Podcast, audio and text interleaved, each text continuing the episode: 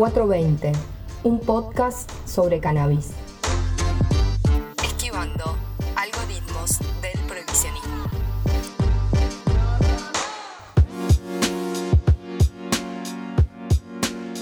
En el cuarto episodio de 420 entrevistamos a Carmen Segons. Ella es ginecóloga, sexóloga clínica e integra la ONG Cannabis Medicinal Río Negro. En este episodio, Carmen nos introduce algunos conceptos sobre las terapias de cannabis medicinal y también sobre el placer.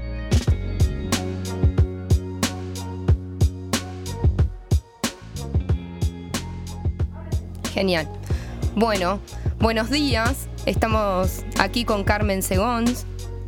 Buen día, Nadine. Realmente hace un hermoso día. La verdad que sí. Sí. Parece primavera casi. Sí. Queríamos compartir en esta oportunidad una charla sobre el derecho al placer y el cannabis. Sí, es muy interesante, pero eh, yo soy médica y Bien. dentro de los usos, el primer uso de todos del cannabis es contra el dolor, el dolor crónico.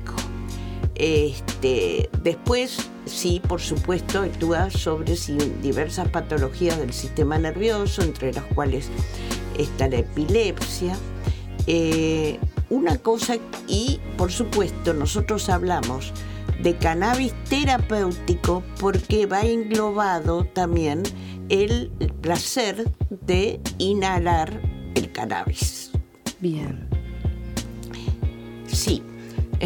Sí, no, en realidad me quedaba como sonando el concepto, el derecho al placer, de haberla escuchado, eh, o, o si se quiere como a disfrutar, digamos, de algunos encuentros más íntimos relacionados al cannabis. Sí, porque el cannabis, Nadine, nosotros trabajamos eh, con tres moléculas en este momento, aunque hay muchas más. Trabajamos con el THC, con el CBD y con el equilibrado que tiene el 50% de cada una de estas moléculas. Bien, El, cannabis se conoce desde hace milenios porque hay eh, pinturas rupestres que se han encontrado de más de 3.000 años y hasta 10.000 años. Los primeros que lo usaron fueron eh, los chinos, que ya está descrito en la farmacopea de ellos.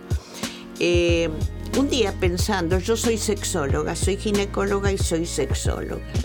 Entonces cuando yo hice el posgrado de sexología, eh, teníamos una profesora de arte erótico que era una cosa increíble porque había obtenido su doctorado en Londres. Entonces ella nos mostraba en láminas hace bastantes años, entonces en ese momento eh, era láminas, todavía no estaba toda esta tecnología que tenemos ahora, y las láminas de las relaciones sexuales en Oriente no solo estaba la pareja, sino siempre estaban rodeados por alguien que tocaba música, por eh, aromas diferentes, por comida, por bebida, y realmente se veía como una, eh, un disfrute total. Mientras en Occidente eh, teníamos relaciones a través de una sábana con un agujero en el medio, como les digo siempre. Entonces, pensando en eso, pensé, este, evidentemente, aparte de la cultural y sobre todo lo religioso, en Oriente siempre se conectaron las personas con los sentidos.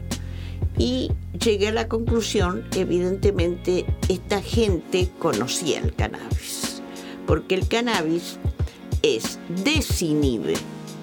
¿Cómo desinhibe el alcohol?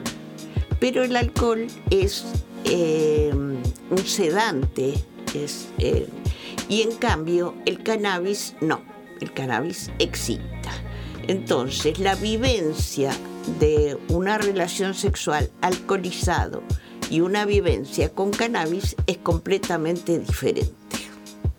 Totalmente, el encuentro íntimo podemos decir que uno es más consciente o, no, no, quedamos tan de modo inconsciente como a veces sucede con el alcohol.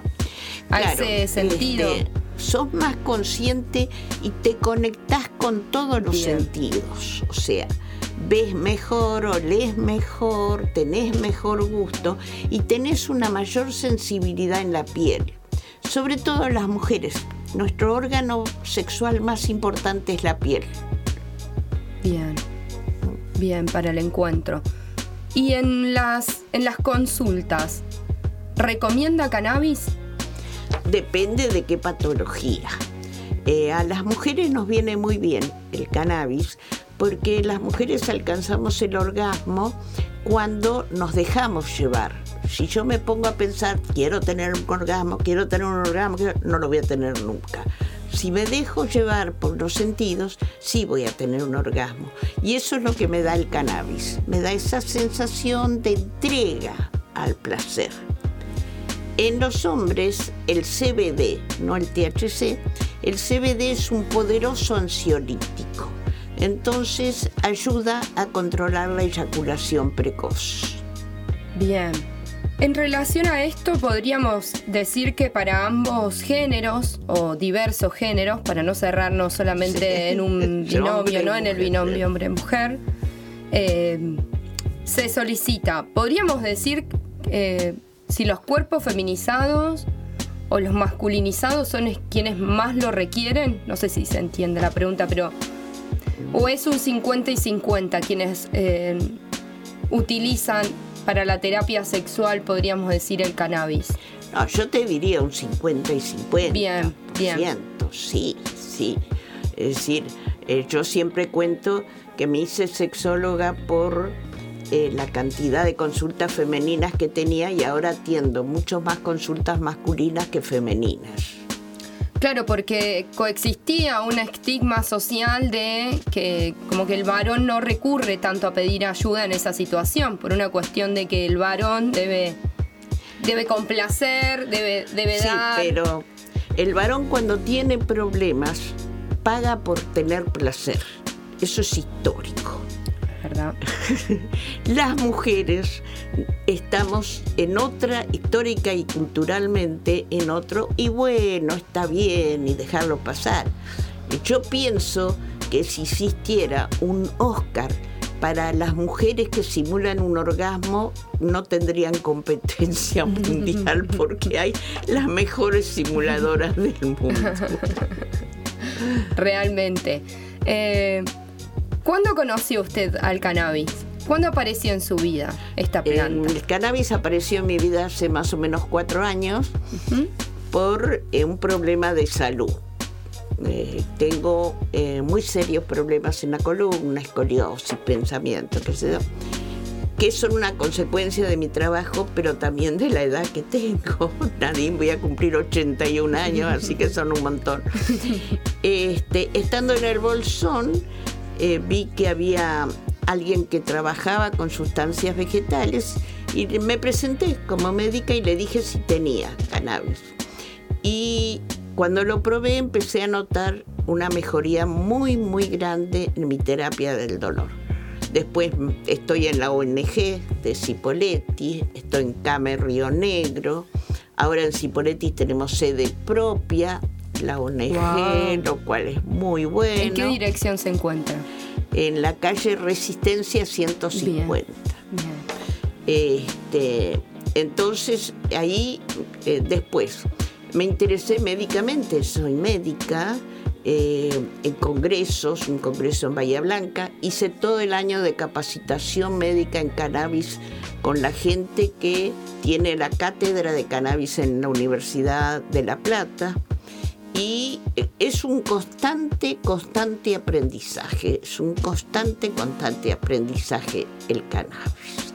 Y en última, mi última etapa en eso ha sido mi autocultivo para fabricar mi propia medicación.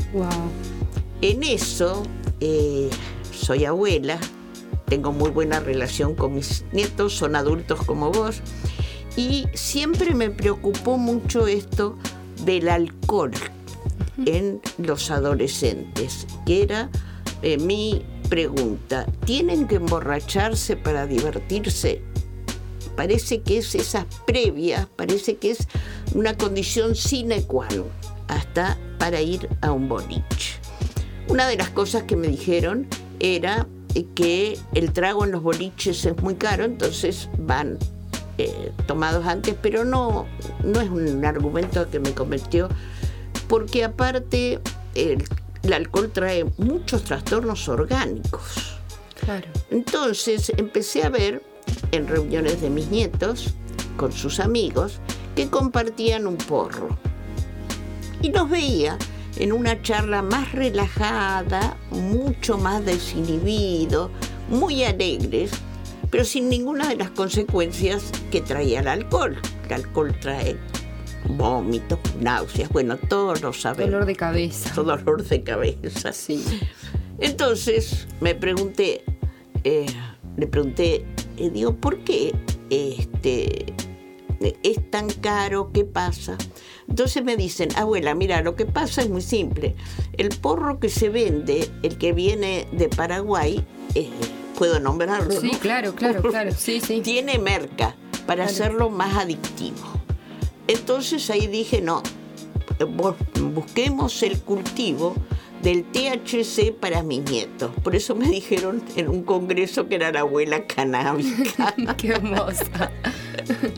y a partir de ahí, que también hace reducción de daños, usted me parece, Sí. cuando está cultivando un cannabis de calidad para sus nietos. Exactamente, exactamente, exactamente. Sí, además nos.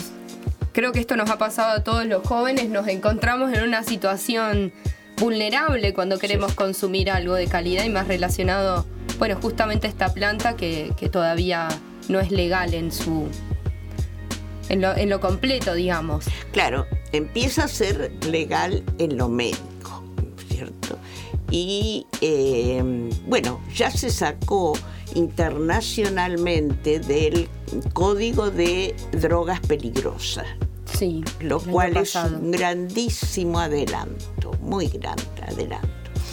Eh, una de las cosas que sí recomiendo es en menores de 18 años el uso del THC porque evidentemente afecta el sistema nervioso. O sea, nosotros fabricamos nuestros cannabinoides, eso fueron descubiertos. Nosotros tenemos un sistema que va unido al sistema nervioso que fabrica sus propios eh, cannabinoides y que es homeostático, o sea, tiende a estabilizar otra vez el funcionamiento del cuerpo. Perfecto. Entonces, el THC, que es psicoactivo, anda muy bien en las depresiones, anda muy bien en desinhibir, por eso sirve mucho en el sexo, porque te desinhibís. Y el CBD lo usamos más para ansiolítico y para el dolor. Aunque el THC en fumado, en las crisis de dolor agudo es el mayor analgésico que existe. Wow, eso no lo sabía. ¿No lo sabías? No, buena data. Excelente data. Claro, los usan mucho en terapia del dolor porque eh, con el THC se baja la dosis de morfina. Entonces, en un enfermo terminal está mucho más consciente, más unido a su familia, que permite todo este duelo, despedirse, todas esas cosas, que el enfermo que solamente recibe morfina Claro. o cualquier otro opiáceo que se esté dando. Bien, podríamos decir entonces que humaniza mucho más los tratos. Exacto. Muy bien tu definición, Nadine. Sí, humaniza. Sí, a, a estar acostumbrados a escuchar siempre tratamientos o como la medicina más, eh, no sé si conservadora, pero la que predomina de, de mucho enchufe de aparatos en nuestros cuerpos, mucha intervención, a esto que, que hace una conexión distinta, a lograr a despedirte de un ser querido. Sí, sí, sí. Por eso los que hacen terapia del dolor y cuidados paliativos son los primeros que están incorporando el cannabis. Bien. ¿Cree que estamos muy lejos de legalizar la planta en su totalidad en la Argentina para los usos y formas? No, no, no estamos muy lejos. Evidentemente va a empezar primero la industria farmacéutica, ya hay eh, cultivos grandes, Río Negro tiene en Guerrico dos hectáreas que se están cultivando. Eh, yo creo que no va a pasar mucho tiempo porque eh, la evolución es imparable, siempre fue imparable en la humanidad. ¿no? se puede detener, no se puede detener, no se puede. En, en algún momento era imposible pensar en todo lo que es ahora la fertilización asistida, la compra de óvulos, la compra de semen, los embriones, la implantación de embriones. O sea, todo eso eh, hace 10 años era mágico, Nadie. Claro, totalmente. Y no estaba... Eh, tan, no era tan accesible, digamos. No era tan accesible. Bien. Eh, ¿Y alguna recomendación para aquel que nos, puede estar escuchando, nos va a escuchar? Y dice, bueno, puedo utilizar para mi encuentro íntimo, sexual. ¿Cuáles son las recomendaciones que si utilizas THC o CBD? Algunas recomendaciones generales. Bueno, en los encuentros sexuales lo que más se usa es el THC en forma de porros.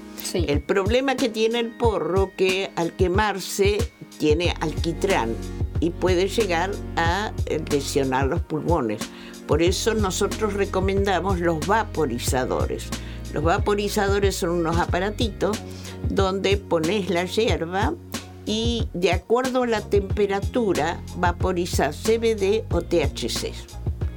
Y te ahorras todo lo que es el alquitrán. Bien. ¿Y en cuestiones de CBD? Y el CBD anda muy muy bien en la terapia del dolor.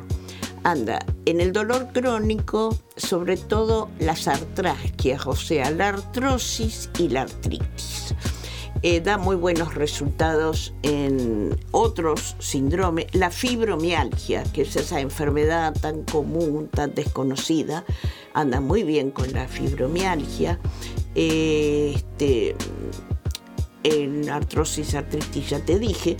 Eh, aparte, lo que hacemos con la terapia del dolor, con CBD, que empezamos a disminuir esa catarata de medicamentos que damos para el dolor crónico porque das analgésico, antiinflamatorio, eso produce gastritis, entonces das un protector gástrico, el protector gástrico produce constipación, la das algo para la constipación, entonces es encontrás enfermos, sobre todo eh, adultos mayores, en que eh, tienen una catarata de medicamentos porque uno es el efecto secundario de otro.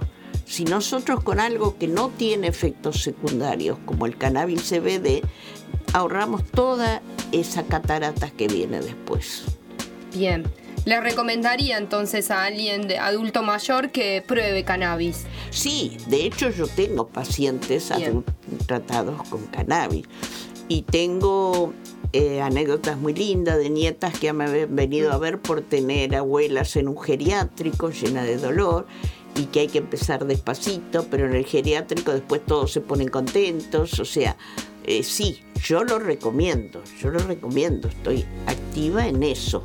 Pero, como yo digo en, la ONG que estoy, en Camer Río Negro, todo paciente necesita un diagnóstico. Entonces, con un diagnóstico sabemos qué terapéutica dar. Totalmente.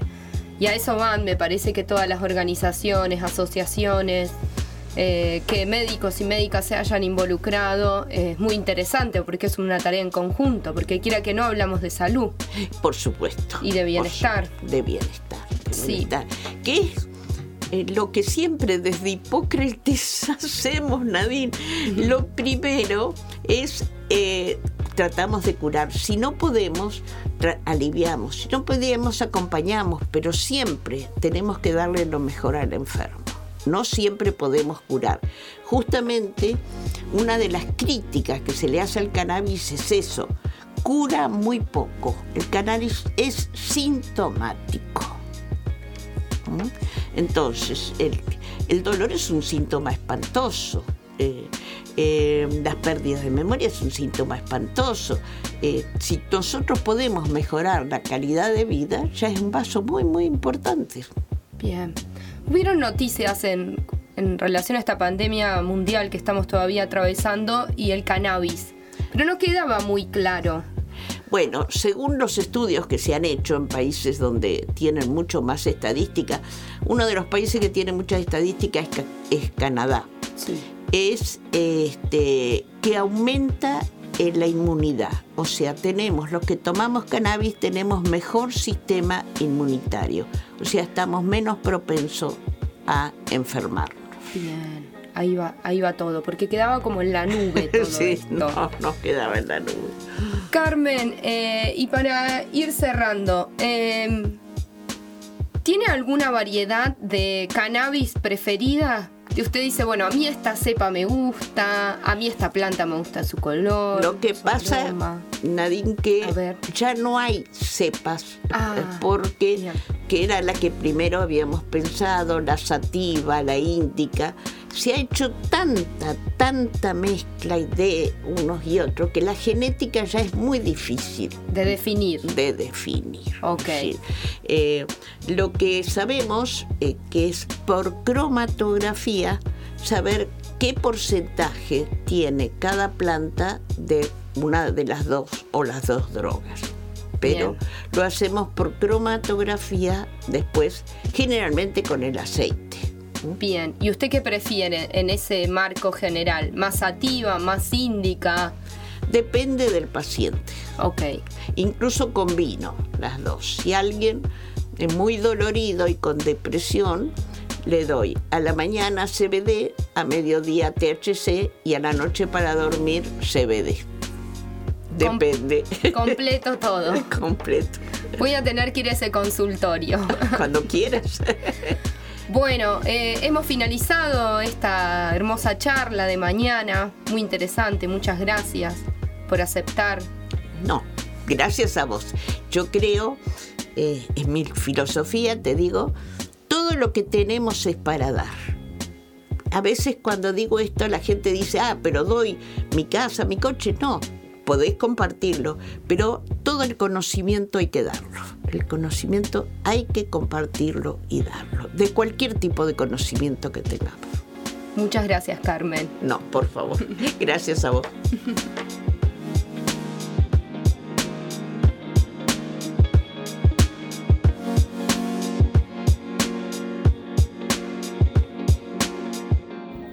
La edición estuvo a cargo de Wilson Massa. Conducción y producción, Nadina Jalif. Ilustración, Anabel Molina. Podés acceder a nuestra tienda online a través de Instagram y de Facebook. Tenemos ahí un merchandising para que compartas con tus amigas. En las redes sociales nos podés encontrar como 420 Podcast o Podcast 420. De igual manera, te dejo en la descripción de este episodio los links y vos te manejas. Muchas gracias por la escucha y por haber llegado hasta este momento del podcast.